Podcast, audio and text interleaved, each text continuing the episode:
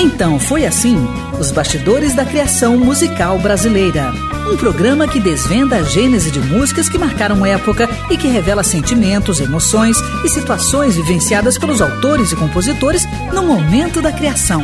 Um programa repleto de informações e curiosidades sobre as relações de parcerias e os processos criativos musicais. Produção e apresentação: Rui Godinho. Beleza! É tudo isso e muito mais. Quero convidar você para 60 minutos de puro prazer. Isso porque é sempre um grande prazer falar sobre música brasileira e é sempre uma delícia estar na companhia de amigos. Então foi assim um programa da Rádio Nacional de Brasília para rádios parceiras de todo o Brasil. Baseado na série de livros Então Foi Assim, Os Bastidores da Criação Musical Brasileira, volumes 1 e 2, de autoria de Rui Godinho, resultado de uma ampla pesquisa histórica realizada desde o ano de 1997.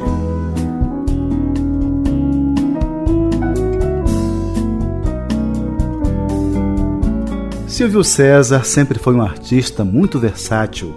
Além de cantor e compositor, atuava também como dançarino, ator, comediante e apresentador de programas de televisão.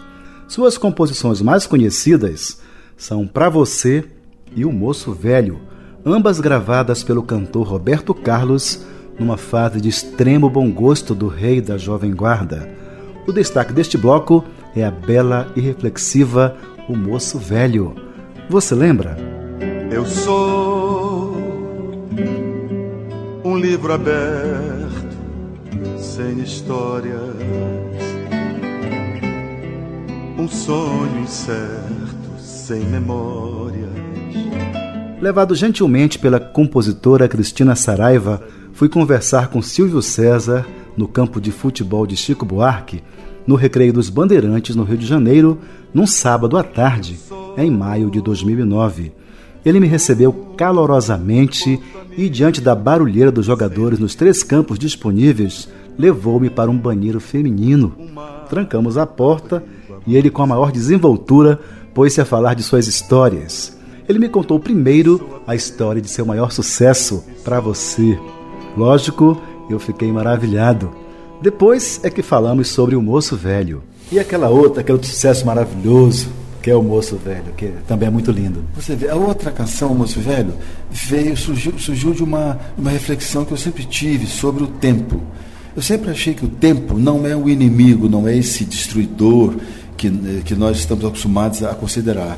Acho que o tempo, na realidade, é um grande amigo, é um aliado que nós temos o tempo nos dá sempre uma nova oportunidade. Quando a gente comete algum erro, algum, alguma falha na vida, a gente sempre pensa, puxa vida, eu gostaria de ter outra oportunidade de, de tentar outra vez, né, de recomeçar alguma coisa.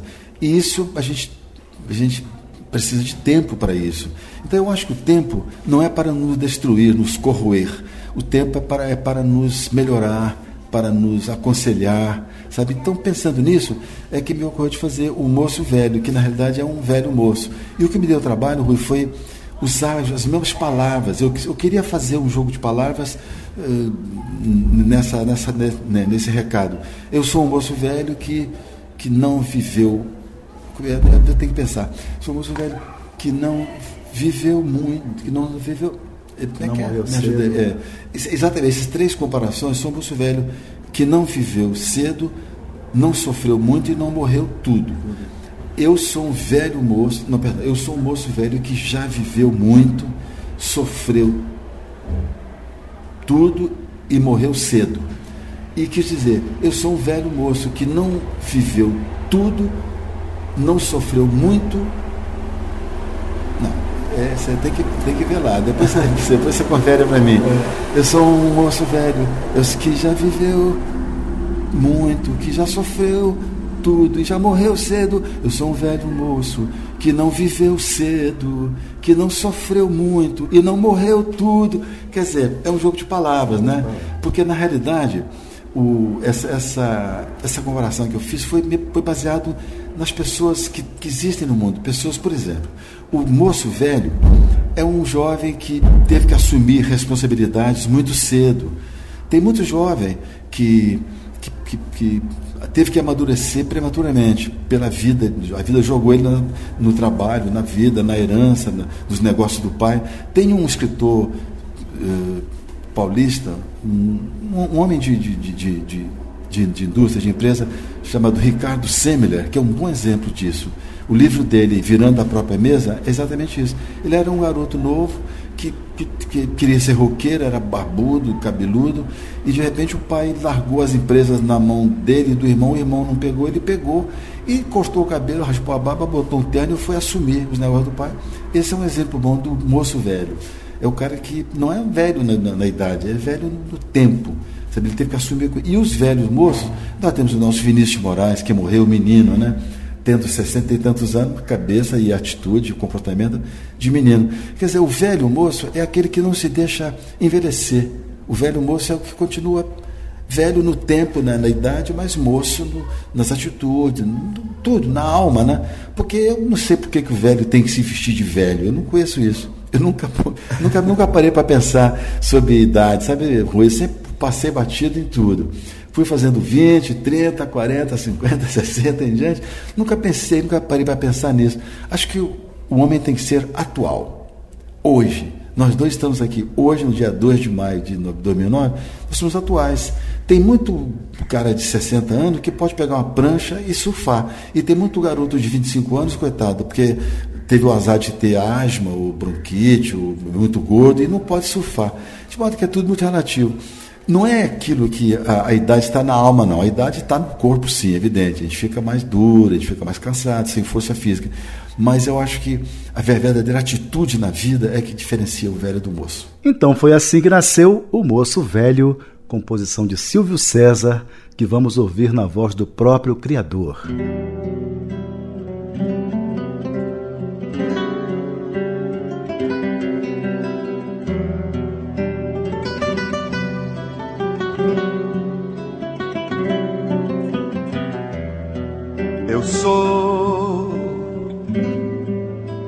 livro aberto, sem histórias, um sonho incerto, sem memórias, um passarinho que pousou.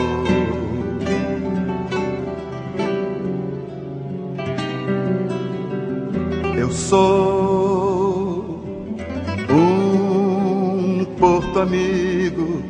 sem navios, um mar abrigo a muitos rios. Eu sou apenas o que sou.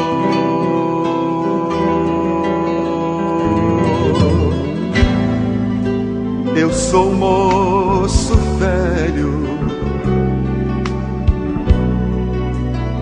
que já viveu muito, que já sofreu tudo e já morreu cedo. Eu sou um velho moço que não viveu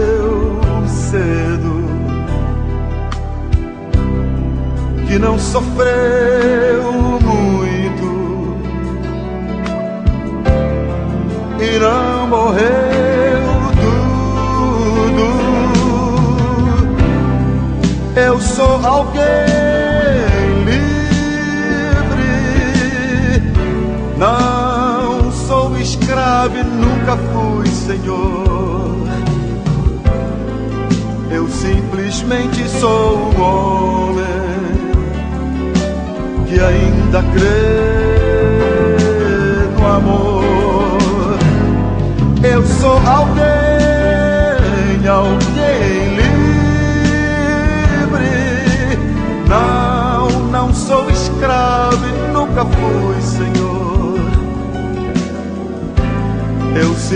simplesmente sou um homem que ainda crê no amor.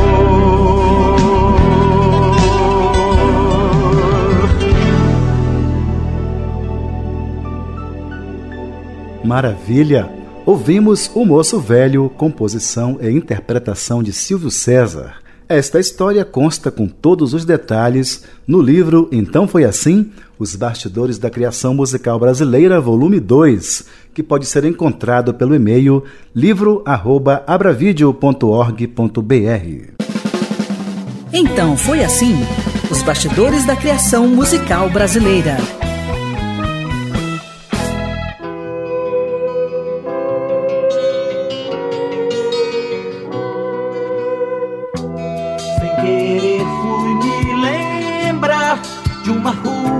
Seus ramalhetes. Com a palavra Tavito. Via muito rádio quando era menino. Eu tenho memórias de coisas. Eu tenho memória de Jackson do Pandeiro, de Almira Castilho, sabe, de muita coisa nordestina, de Von Cury, de Luiz Gonzaga. Depois, mais tarde, de Carlos Gonzaga. Foi uma coisa que me marcou muito. A primeira vez que eu vi Diana, que era uma, que era uma versão do Polanca. A primeira vez que eu vi chega de saudade, eu, eu não dormi direito. Eu lembro que eu, eu fiquei meio maluco assim. Informação, entretenimento, educação. Ouça mais rádio. O cantor e compositor Lupicinho Rodrigues, nascido em Porto Alegre em setembro de 1914, foi o criador da música de dor de cotovelo, termo cunhado a partir do ato da pessoa traída ou rejeitada ir para os bares beber com os cotovelos encostados no balcão até alta madrugada. Foi autor de inúmeros sucessos, dentre eles Ela Disse-me Assim, Nervos de Aço, Se Acaso Você Chegasse, Nunca, Esses Moços e Vingança. De Lupicinho, a gente destaca para este bloco a história do samba-canção Esses Moços, gravado por diversos intérpretes, inclusive por Francisco Alves e Gilberto Gil. Você lembra?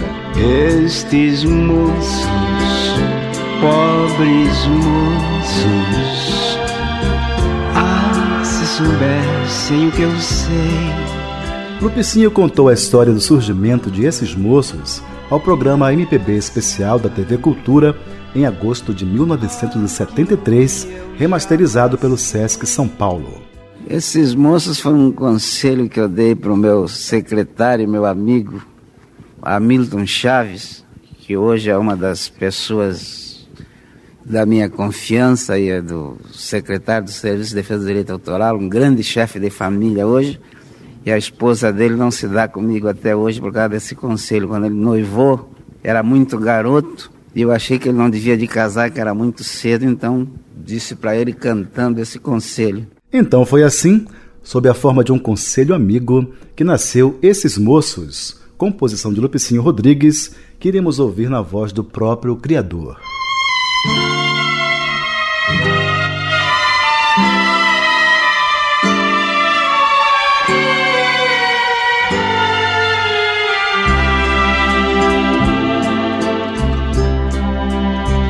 Estes moços, pobres moços, ah, se soubessem o que eu sei, não amavam, não passavam.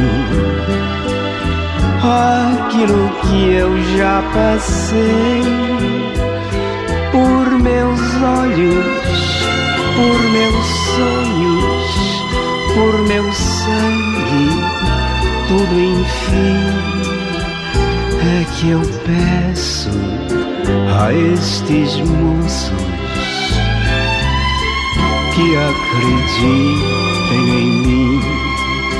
Se eles julgam que há um lindo futuro, só o amor nesta vida conduz Saibam que deixam o céu por ser escuro e vão ao inferno à procura de luz. Eu também tive nos meus belos dias esta mania e muito me custou.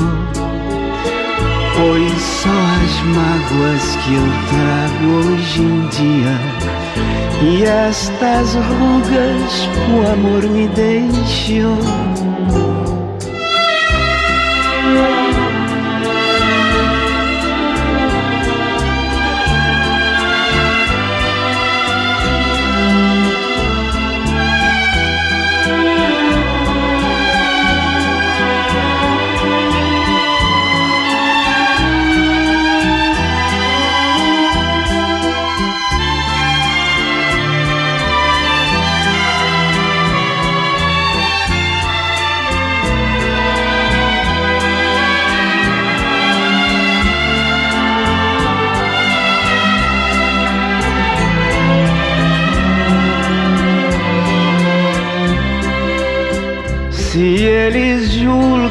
Que há um lindo futuro.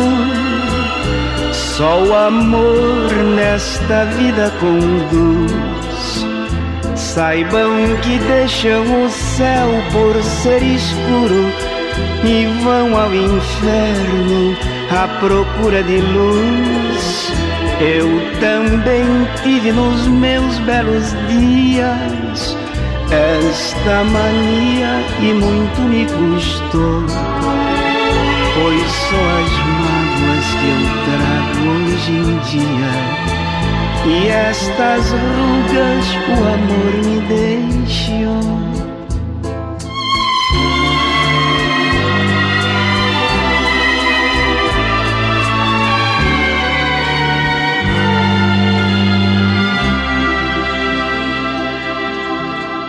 Maravilha! Ouvimos esses moços, composição e interpretação de Lupicinho Rodrigues.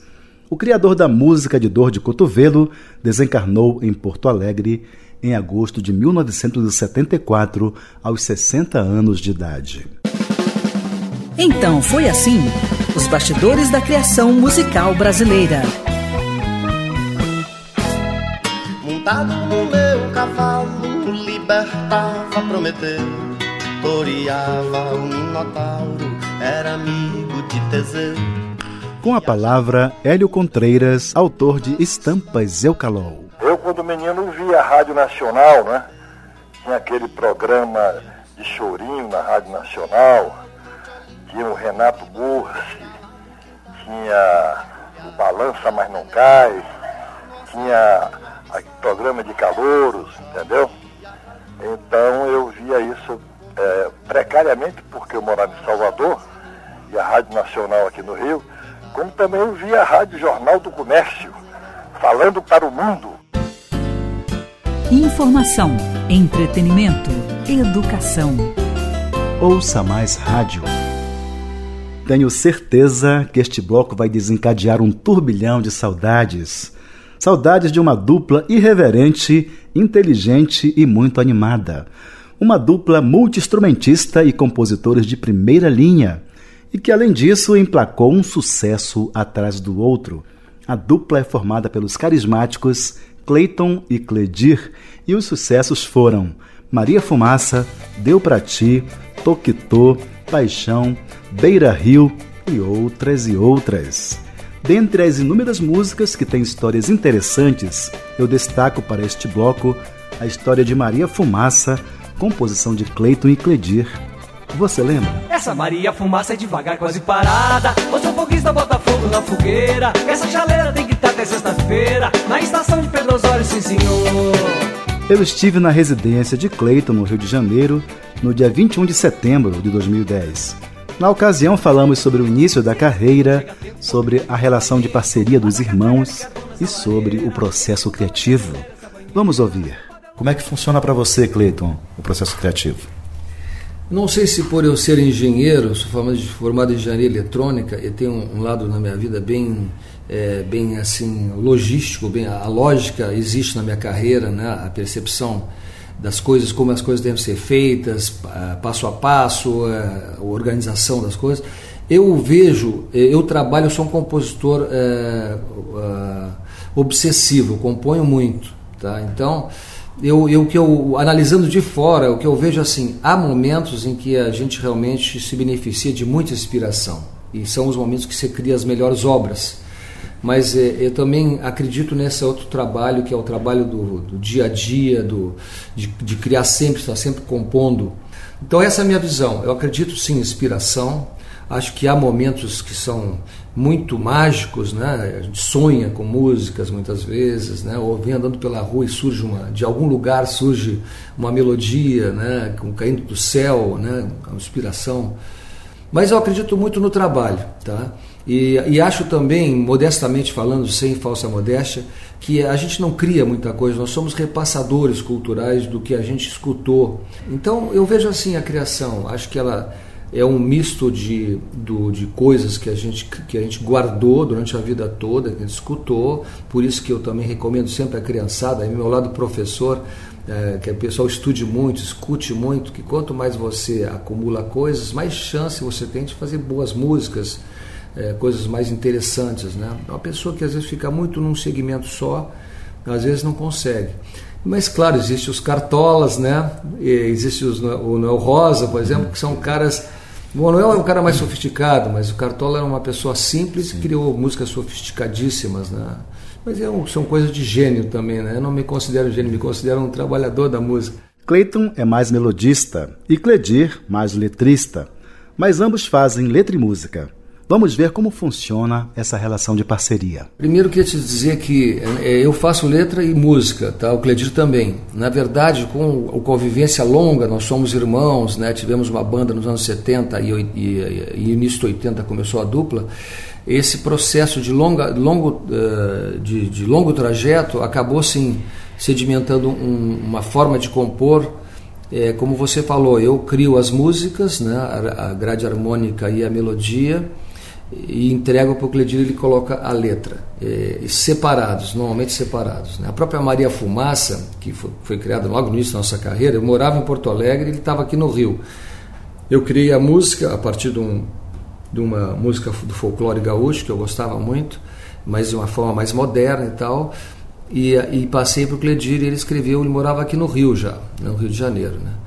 E, e aí então, o nosso procedimento hoje em dia ele é muito variado, né? O, o, meu, o meu processo de, de criação, ele, ele, ele é bem variado, mas o que, eu como eu sou muito apaixonado por harmonia de, de música, vou, escrevo muitos arranjos de vocais, todos os arranjos da, da dupla foi eu que sempre que escrevi, dos nossos discos, e já escrevi para corais e tal, cantarem conosco, é algo que eu gosto muito da polifonia na música, é, isso, isso me leva sempre a um prazer maior da, na relação com a música, né? Então, depois de criar grades harmônicas variadas, eu crio as melodias, eu faço nessa, nessa mais ou menos nessa ordem, né? Eu prefiro do que o inverso. Às vezes me vem uma melodia à cabeça, né? E eu depois coloco harmonia nessa melodia. Mas eu, eu vejo assim que o acabamento, a arte final, é, por exemplo, Nem Pensar, que é uma música que a gente criou com segmentos melódicos. Né? O Cledir reclamava muito porque ficava difícil para ele botar uma letra em melodias que são todas fragmentadas. Mas, mas o resultado, em termos assim emocionais, é fantástico, porque eu criei uma grade harmônica e botava parará e silêncio. Tá, tá, tá, tá, parará, tá, dois, três, tá. Ah, esse deu para ti, nem, nem pensar, né? Esse deu para ti. Mas é um processo semelhante. Ou seja, eu gosto de trabalhar com silêncios também.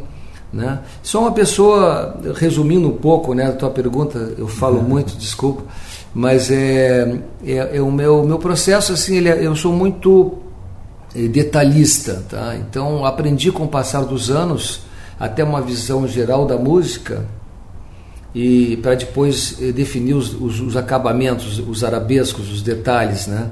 Enquanto que antigamente eu partia sempre dos detalhes, minhas músicas eram muito mal compreendidas e difícil de escutar, porque eu não queria repetir o que eu ouvia por aí, então elas ficavam umas uhum. músicas bastante ilógicas também, né? E a música final são três, quatro minutos, né? E você tem que ter uma visão também externa do todo, né? Que eu custei aprender no meu processo composicional. E aí a gente compõe, né? Como, como eu te falei, as composições são feitas separadas ou juntos, né? Eu também gosto de letra, gosto muito de poesia. Agora sim, Cleiton abre o jogo em relação a Maria Fumaça, um dos maiores sucessos da dupla. É, o legal da, da Maria Fumaça, que, que, é um negócio muito interessante, tem uma história eh, mais rica da Maria Fumaça que eu não contei para você, que essa música, quando nós, a dupla pela primeira vez se apresentou com esse formato de dupla, foi no festival da Chita Rede Tupi, em São Paulo, o festival no ano de 79, final de 79. Nós escrevemos três ou quatro músicas nesse festival e só passou a Maria Fumaça. Tá? Isso já foi uma coisa legal. Para mim foi uma grande vitória, porque eu, eu, eu tenho, tinha um sentimento assim de, de frustração, sendo compositor gaúcho, e o, o Rio de Janeiro e São Paulo não executavam as, as músicas gaúchas. Né? Então eu fiquei trabalhando uma época nessa direção. Eu tenho que fazer algumas coisas que eles possam gostar, que entusiasmem o pessoal do centro do país e que isso uh, tenha segmento, né? E não, não necessariamente que seja a música do que, que é mais conhecida do, do, Rio Grande do Sul, que era, que era, aquela música do interior, a música rural, né? Com todo o respeito e tal. Mas eu era um cara de cidade, queria fazer uma música urbana. E aí eu peguei então a Maria Fumaça e fiz em cima, como eu te contei, do folclore, eu compus uma música mais, mais próxima do gosto da cidade, da, do, do, do, do homem da cidade, das pessoas da cidade. E o Cledir, então, quando escutou a música, ele estava aqui no Rio, ele me telefonou depois eufórico, dizendo: Olha, esse negócio parece um trem, essa música. Porque eu tinha criado um refrão, a ideia era de um refrão, mas não sabia bem como é que ser. Pá, pá, tá, tá, tá, te, tá, tá, tá, tá, né? Esse aqui é a onda do folclore, né? E ele diz, pô, essa música parece um trem, são vários vagões andando, vários blocos aí. E aí ele conta aquela história que é biográfica, esse trem existe, muita gente não sabe. Existia, agora não existe mais, mas na nossa infância existia. E nós pegávamos, às vezes, esse trem, saímos de Pelotas, íamos para. passava por Pedro Osório, várias cidades do interior, até chegar em Bagé, que é, eu acho que era o mais distante, né? Que aliás o pessoal de Bagé brigou muitos anos conosco, achando que nós estávamos falando mal. Eu tenho pena de quem segue para Bagé, mas é porque a viagem era longa. A gente adora Bagé, né? As pessoas entendiam mal a, a colocação na letra. Mas os outros foram muito felizes. Pedro Osório nos deu cidadania, por exemplo. Fomos muito homenageados. E a, e a letra, então, o Cledir foi muito feliz porque aí usou algo que nós tínhamos vivido na nossa infância, que é essa viagem que tu entra num trem popular, aí entra alguém com, com umas, umas, uma, umas galinhas no ombro, entra uma senhora cheia de filho, é aquele trem bem de interior, né? E, então ele conseguiu, colocou dois personagens que são fictícios, que é o noivo que vai encontrar a noiva, e a Maria Fumaça vai muito devagar, ele está nervoso né, no trem. Então a essência é essa da da letra, que eu considero, né, por ser meu irmão, mas eu acho uma letra genial, realmente, né, maravilhosa.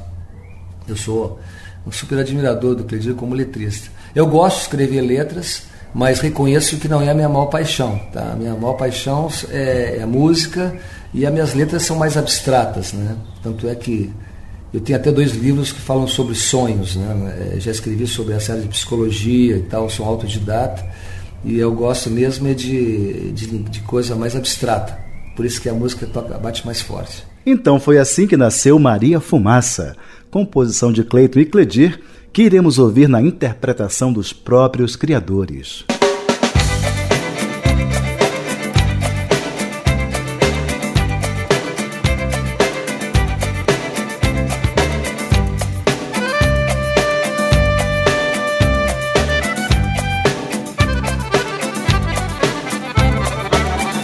Maria, fumaça é devagar, quase parada. Você é um foguista, bota fogo na fogueira. Essa chaleira tem que estar até sexta-feira. Na estação de Pedro Osório, sim senhor.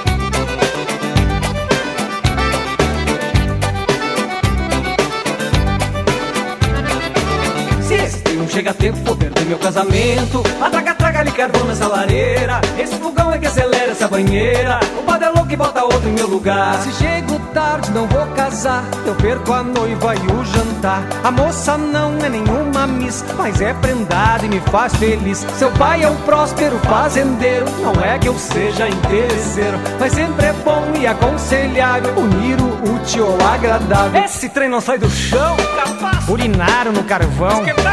Entupir a lotação. É. E eu nem sou desse vagão. Mas que tá fazendo aqui? Mas que baita confusão. Tem crioulo e alemão. Empregado com patrão. Opa, me passaram a mão. Ora, vai lamber essa mão. Tagará, tagará, tagará, tagará,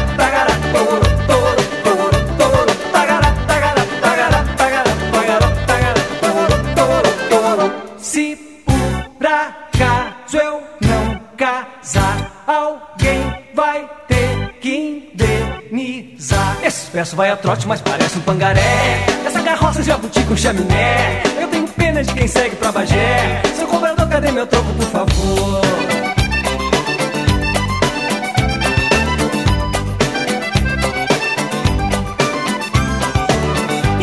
Manivela, passa a dedo nas canelas. Seu maquinista, eu vou tirar meu pai da forca. Porque não joga esse museu no ferro velho e compra logo um trem moderno japonês. No dia alegre do meu noivado, pedi a mão todo emocionado. A mãe da moça me garantiu: é virgem, só que morou no Rio. O pai falou: é carne de primeira, mas se abre a boca só sai besteira. Eu disse: fico com essa guria, só quero mesmo é pra tirar creio. Este trem não era o teu? O meu? Esvaziaram o pneu.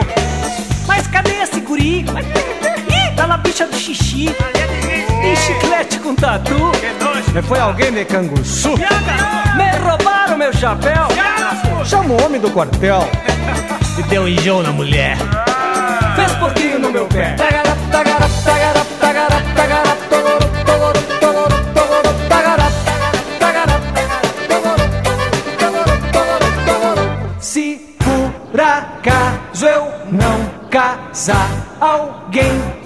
Vai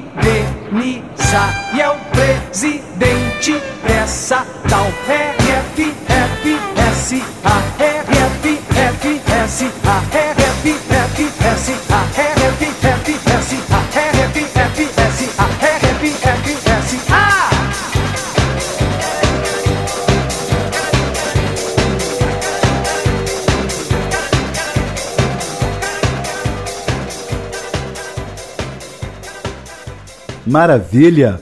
Ouvimos Maria Fumaça, composição e interpretação de Cleiton e Cledir. Essa história vai estar com certeza no volume 3 da série Então Foi Assim, Os Bastidores da Criação Musical Brasileira.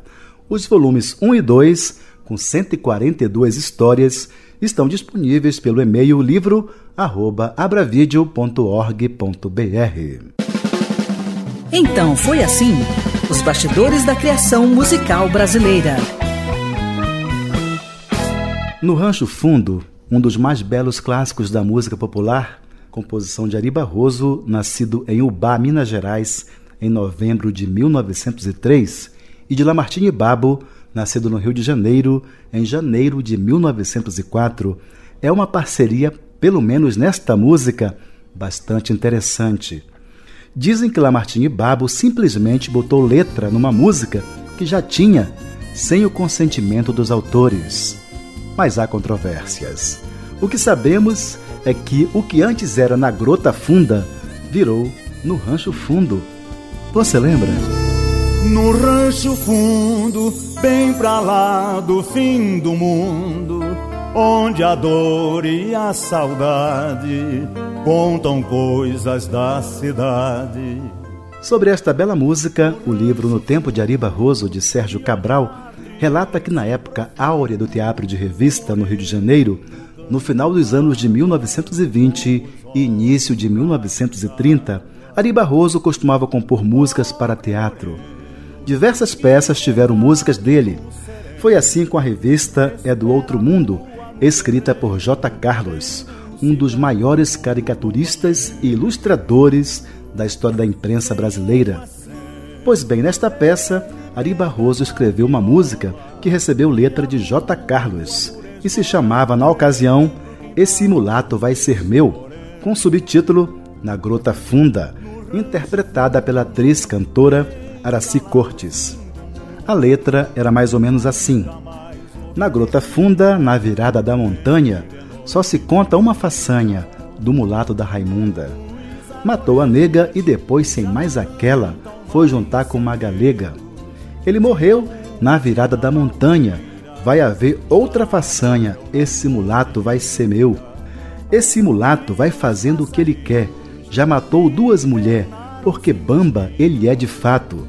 Se não morreu, vai mangar esse cachorro. Na virada ali do morro, esse mulato vai ser meu.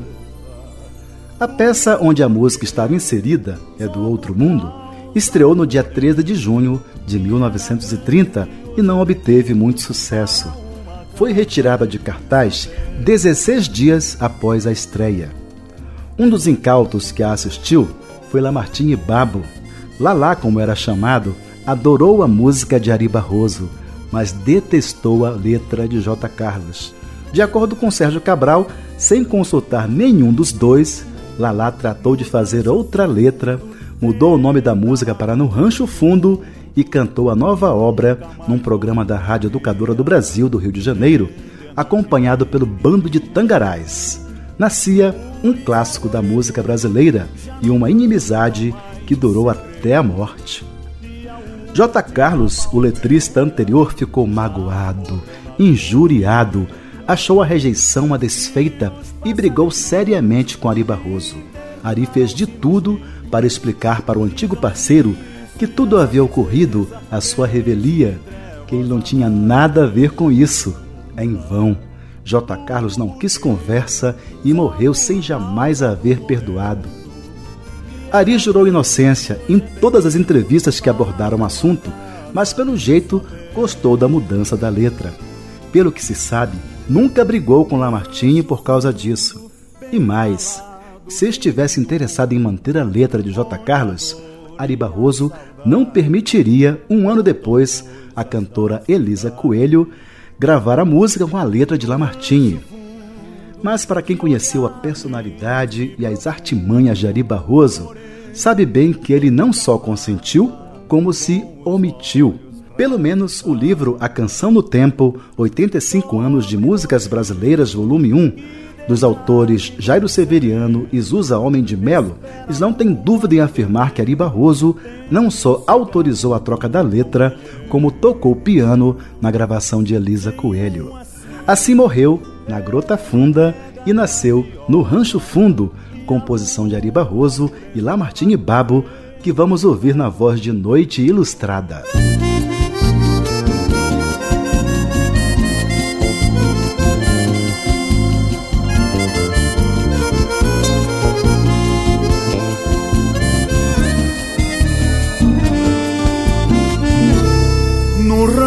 Fundo, bem pra lá do fim do mundo, onde a dor e a saudade contam coisas da cidade.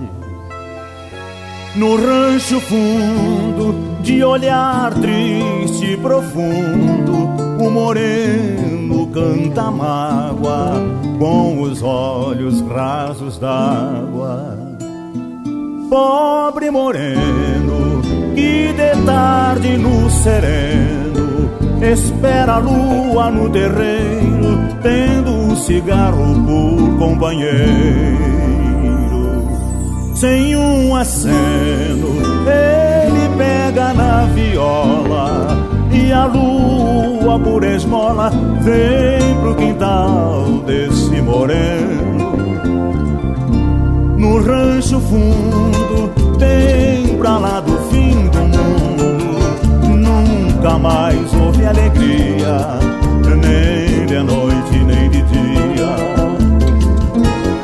Os arvoredos já não cantam mais segredos, e a última palmeira já morreu na cordilheira.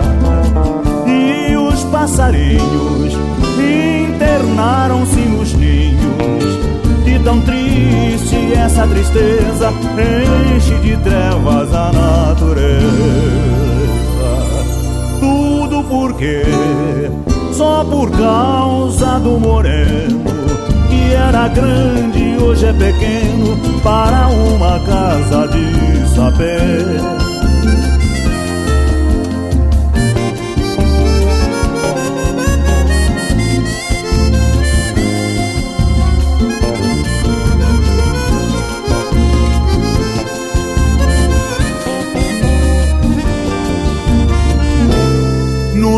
Rancho fundo, bem pra lá do fim do mundo. Nunca mais houve alegria, nem de noite nem de dia. Os arvoredos já não cantam mais segredos, e a última palmeira já morreu na cordilheira. E os passarinhos internaram-se nos ninhos.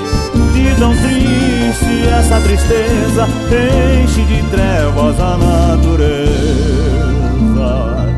Tudo porque só por causa do moreno que era grande hoje é pequeno para uma casa de saber.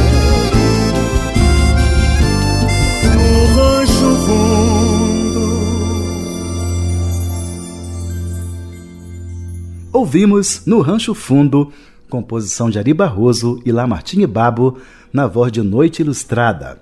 Esta história consta em detalhes no volume 1 do livro Então Foi Assim, Os Bastidores da Criação Musical Brasileira, de autoria de Rui Godinho, que pode ser encontrado pelo e-mail livro@abravideo.org.br. Então foi assim: os bastidores da criação musical brasileira.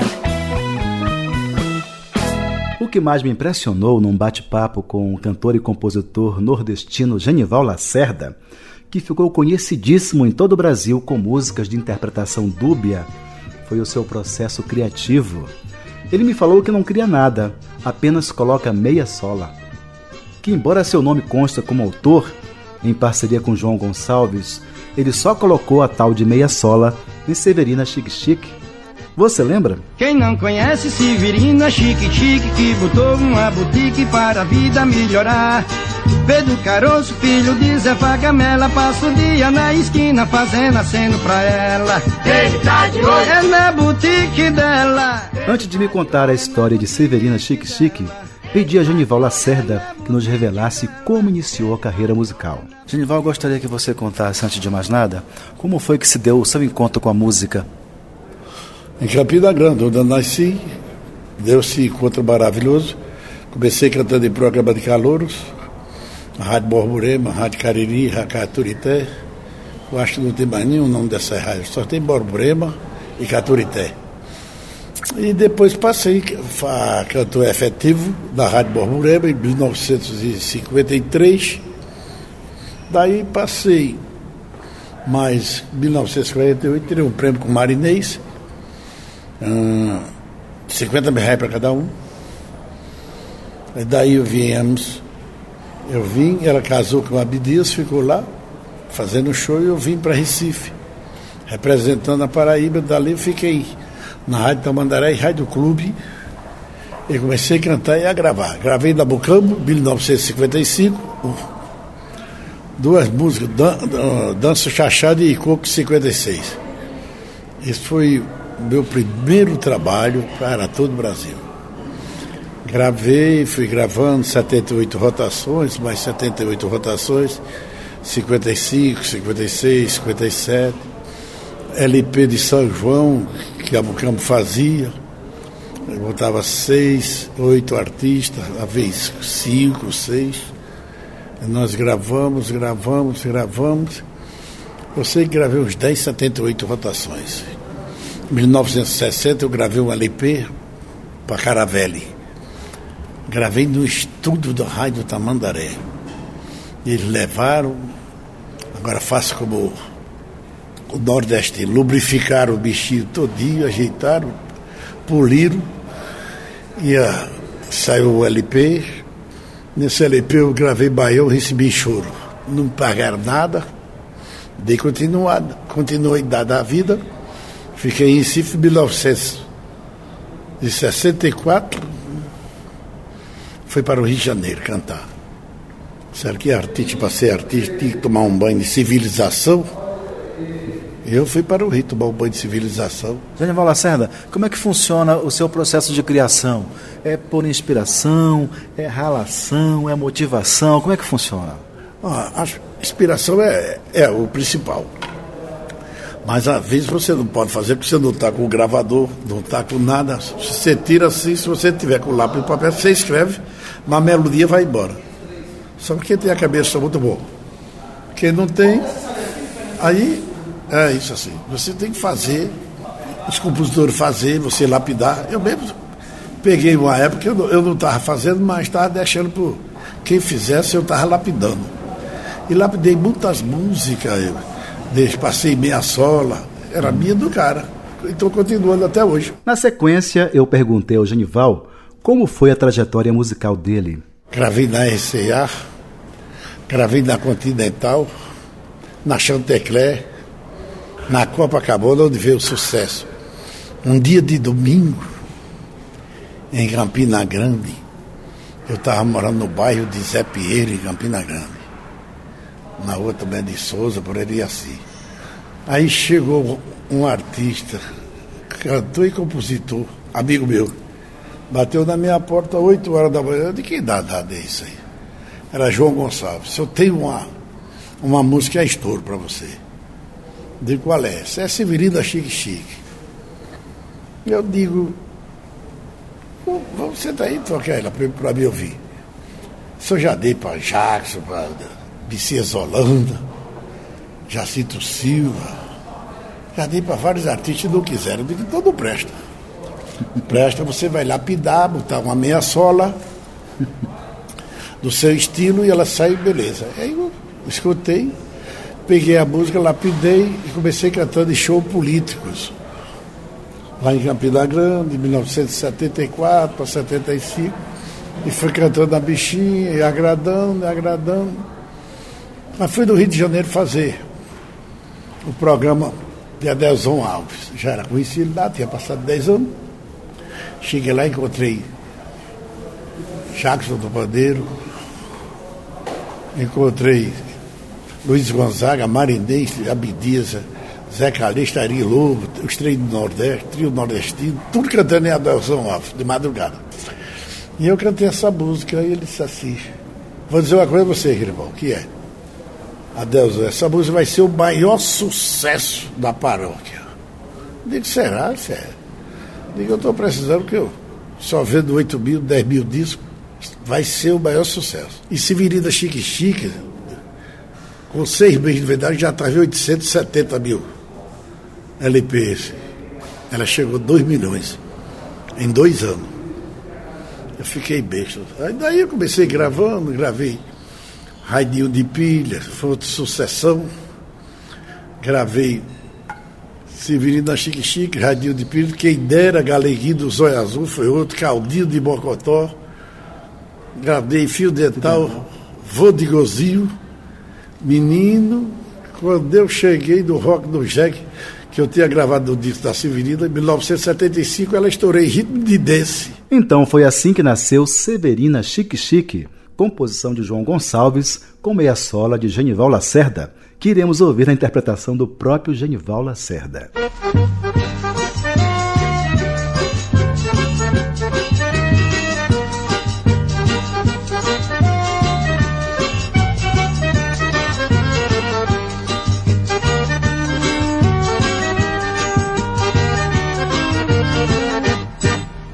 Conhece Severina Chique Chique que botou uma boutique para a vida melhorar.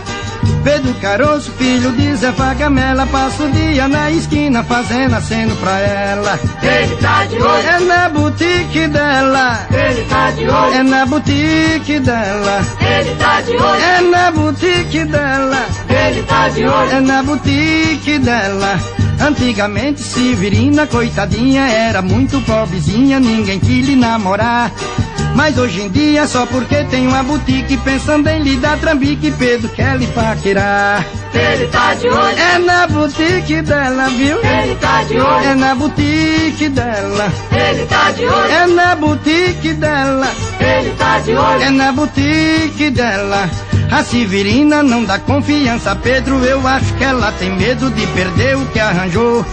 Pedro Caroço é insistente, não desiste. Na vantagem ele persiste, finge que se apaixonou.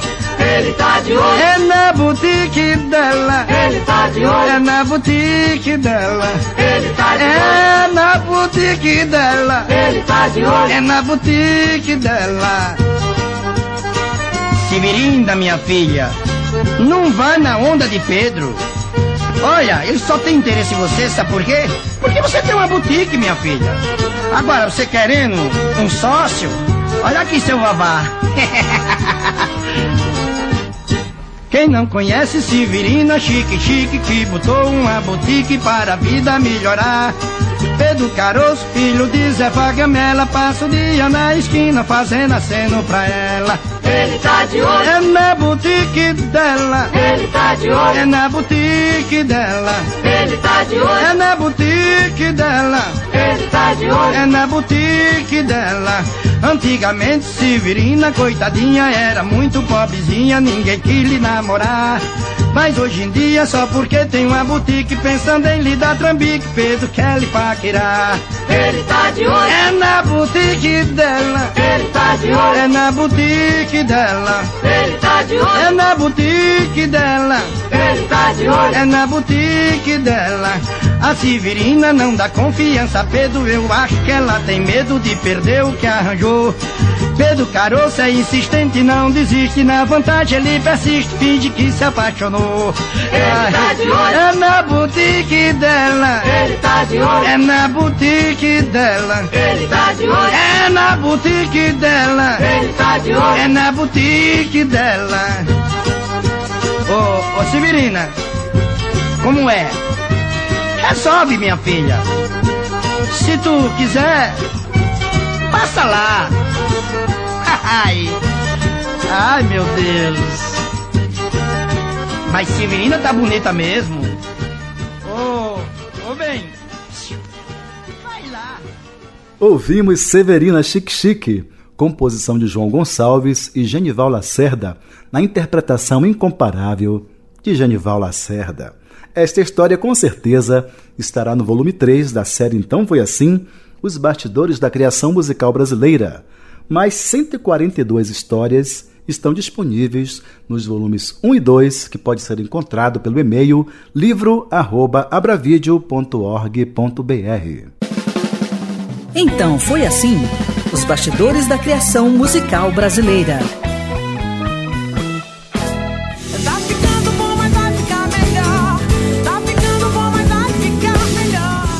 Isso eu posso garantir. Tá ficando bom, mas vai ficar melhor. Está na hora de matar mais uma curiosidade da música brasileira. Lá pelos idos do final da década de 1970 e início de 1980, quando o cantor e compositor João Gilberto ainda era um mortal comum, ele costumava visitar Moraes Moreira e a turma dos Novos Baianos na comunidade em que eles moravam no Rio de Janeiro. Inúmeras vezes, o pai da batida da bossa nova se fez presente em memoráveis noitadas, mostrando para os novos a música valorosa de velhos baianos, os sambas e os choros de Assis Valente, principalmente. Passavam a noite cantando e quando o dia apontava no horizonte, eles costumavam sair para altos passeios a pé pelas ruas cariocas. Encontravam muitos personagens, uns voltando para casa, outros saindo para o trabalho. Um desses dias, o sol estava raiando e Moraes saiu para passear com João. Lá pelas tantas, eles avistaram uma bela mulata descendo uma ladeira com aquele swing, aquela vibração, aquela energia, já partindo para a vida, indo para o trabalho sem se queixar de nada. Esse fato acabou ensejando a criação de mais um sucesso da música brasileira. Lá vem o Brasil descendo a ladeira, de Moraes Moreira e Pepeu Gomes. Você lembra? Damas quem desce no morro, vão morrer no asfalto. Lá vem no Brasil, na bola no samba, na sola no sal. Lá vem no Brasil. Quem contou essa história foi o próprio Moraes Moreira, um dos parceiros da criação da música. Mais uma vez, João Gilberto presente na minha vida. E a gente estava no Rio de Janeiro, numa madrugada, que João adora a noite, né? E uma daquelas ladeiras maravilhosas do Rio. E João viu uma mulata descendo de manhã com toda energia, com todo o seu swing, já partindo para a vida, né? Sem se queixar de nada. E ele olhou e disse assim: Olha lá, olha o Brasil descendo a ladeira. E daí nasceu essa música. No morro, vão morrer no asfalto. Lá vem no Brasil. Na bola no samba, na sola no sal. Lá vem no Brasil. Da sua escola é passista primeira. Lá vem no Brasil. E no equilíbrio da lata não é brincadeira. Lá vem no Brasil. Damas quem desce do morro, do morro não morre no asfalto. Lá vem no Brasil. É na bola no samba, na sola no sal. Lá vem no Brasil da sua escola é passista primeira, lá vem o Brasil. E no equilíbrio da lata, e não é brincadeira, lá vem o Brasil, descendo a ladeira. E toda a cidade que andava quieta, naquela madrugada, acordou mais cedo, arriscando um verso, gritou o poeta. Respondeu o povo no samba sem medo, enquanto a mulata em pleno movimento, com todo swing descia a ladeira, a todos mostrava naquele momento a força que tem a mulher brasileira ouvimos um trecho de Lá Vem o Brasil Descendo a Ladeira, composição de Moraes Moreira e Pepeu Gomes, na voz de Moraes Moreira.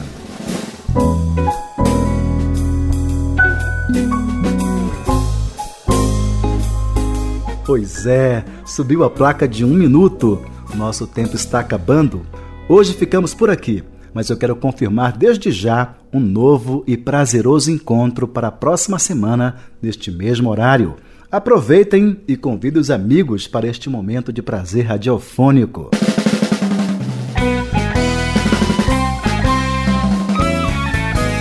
Assistente de produção, Ana Cândida Pena. Gravação, edição e montagem, equipe da Bravídeo. Trilha sonora, Hino Músico, uma composição de Chocolate Nancy Vanderlei, interpretado por José Cabreira, teclados e arranjos, Alberto Salles, guitarra, Oswaldo Amorim no contrabaixo e Leander Mota na bateria. Para críticas e sugestões, o e-mail é programa@abravideo.org.br. Repetindo, programa@abravideo.org.br. Agradeço pelo carinho e pela atenção. Um abraço de luz. Até lá.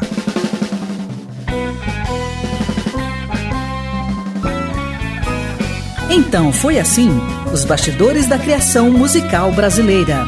Um programa que desvenda a gênese de músicas que marcaram época e que revela sentimentos, emoções e situações vivenciadas pelos autores e compositores no momento da criação.